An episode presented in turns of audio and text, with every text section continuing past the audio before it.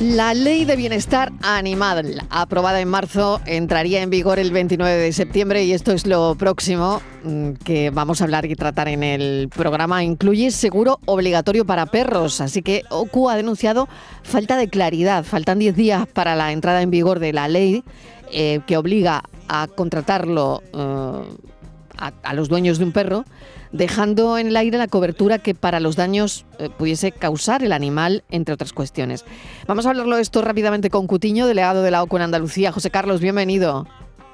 Hola, muy buenas tardes. Bueno, lo tenéis claro, no em, hace falta un seguro obligatorio. Em, cuéntanos un poco sobre, sobre esta historia que nos hemos encontrado esta tarde. Pues sí, eh, lo que está claro es que es necesario el seguro obligatorio, ya no solo para los que tienen perros de razas que, de las que se consideraban como peligrosas, sino que ahora mismo cualquier perro que tenga requiere eh, de ese seguro de responsabilidad civil ante posibles daños que pudiera causar. ¿Qué es lo que pasa? Que esto tenía que entrar en vigor el 29 de septiembre y eh, dependía de un desarrollo reglamentario posterior que dejara claro qué tipo de seguro es el que hay que hacer. ¿eh? Básicamente sabemos que tiene que ser un seguro con cobertura suficiente para cualquier raza de perro y que además cubra con independencia de quién esté en ese momento con, la, eh, con el cuidado del perro. Es decir, eh, que tiene que es un seguro que asegura lo que haga el perro con independencia en qué manos se encuentre. Pero esto no se ha desarrollado. Ha llegado la entrada en vigor antes que el desarrollo reglamentario, con lo cual ahora mismo no es posible contratar ese seguro específico que dice la ley porque no sabemos qué seguro hay que contratar. Eh, esto, bueno, eh, ha pasado con otros aspectos de la ley, ¿no? Por ejemplo, esos cursos que tienen que hacer quienes quieran tener un perro, no se han definido los contenidos y por lo tanto son aspectos que van a quedar pendientes de ese desarrollo reglamentario.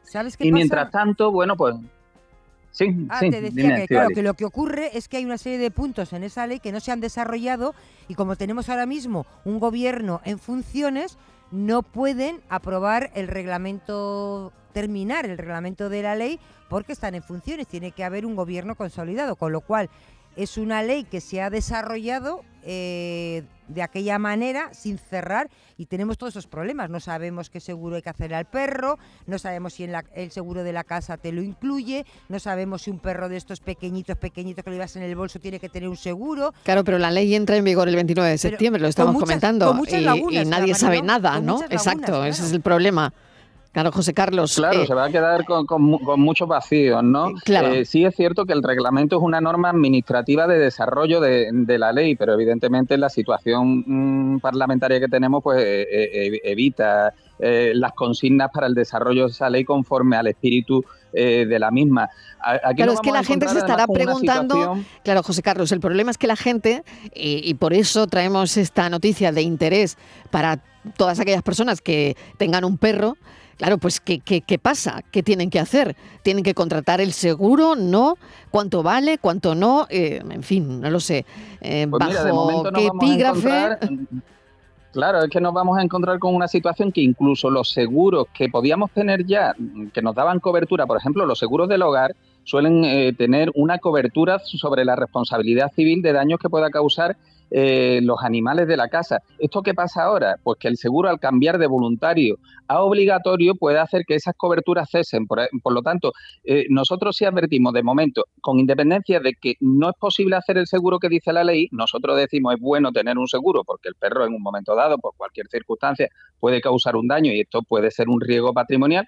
Es bueno tenerlo, pero por ejemplo, lo que deberíamos de hacer es ponernos en contacto con nuestra aseguradora de vivienda, nuestra multirrego y, y preguntar ¿En qué situación queda ese seguro que antes nos amparaba frente a la responsabilidad civil de los daños que causara el perro? Si es necesario emitir un suplemento, por ejemplo. Ampliarlo, o sea, como una especie de ampliación como una ampliación y que además se pida un suplemento específico para poder acreditar que al menos tenemos ya una cobertura y también eh, que se amplíe pues a las circunstancias que prevé la ley, ¿no? Lo, que yo decía antes, no solo está asegurado el perro cuando esté en poder del titular del seguro, sino cuando se encuentre en poder de cualquier otra persona. Hay que especificar, por ejemplo, las cantidades aseguradas. Eso no está ahora mismo eh, claro cuánto va a hacer. Eh, ahora mismo los seguros que te pueden cubrir, los que podemos tener voluntarios multirriesgo en el hogar, pues normalmente no, van a pasar del millón de euros. Los seguros de accidente, como mucho, eh, los 3 millones. Eh, nosotros entendemos que aquí se va a optar por, por coberturas mucho más amplias, como pueden existir, por ejemplo, en el seguro de, obligatorio de circulación.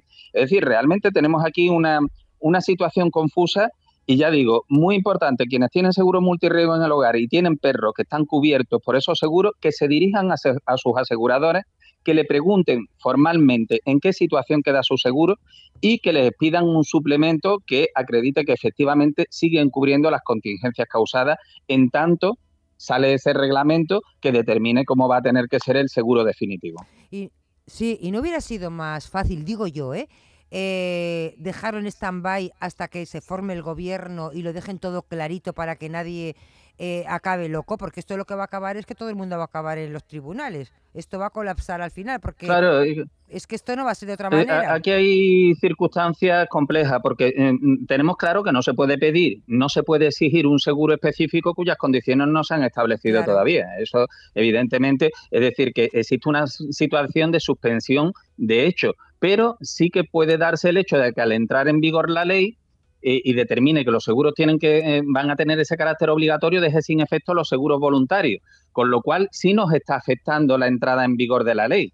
No nos está obligando a hacer el nuevo seguro cuyas condiciones aún no conocemos, pero sí está afectando a los que pudiéramos tener, con lo cual esta situación mm, evidentemente no debía de haberse dado. Eh, este reglamento tendría que haber estado antes de que la ley entrara en vigor y si no se debían de haber puesto en, marcha algunas disposiciones transitorias que facilitaran la comprensión de la norma en este periodo. Eh, pero bueno, eh, es lo que nos encontramos y, por lo tanto, eh, en estos casos, pues lo fundamental es la preocupación, la información, como digo, dirigirnos si tenemos esos seguros a nuestras aseguradoras para que nos aclaren en qué situación queda nuestro seguro desde el 29 de septiembre hasta que se dicte y entre en vigor ese reglamento definitivo y mm, tratar de garantizar de alguna manera eh, porque esto no es una cuestión baladí, es decir, es que, eh, es que un perrito se te escapa y provoca un, un accidente de tráfico eh, donde puede haber víctimas y las responsabilidades evidentemente son del dueño. es decir, que, esto va más allá del mordisco que le pueda pegar un perro a un niño. es decir, son situaciones que evidentemente es conveniente tener aseguradas, es conveniente tener previstas para evitar que en un momento dado tengamos un disgusto económico y patrimonial serio.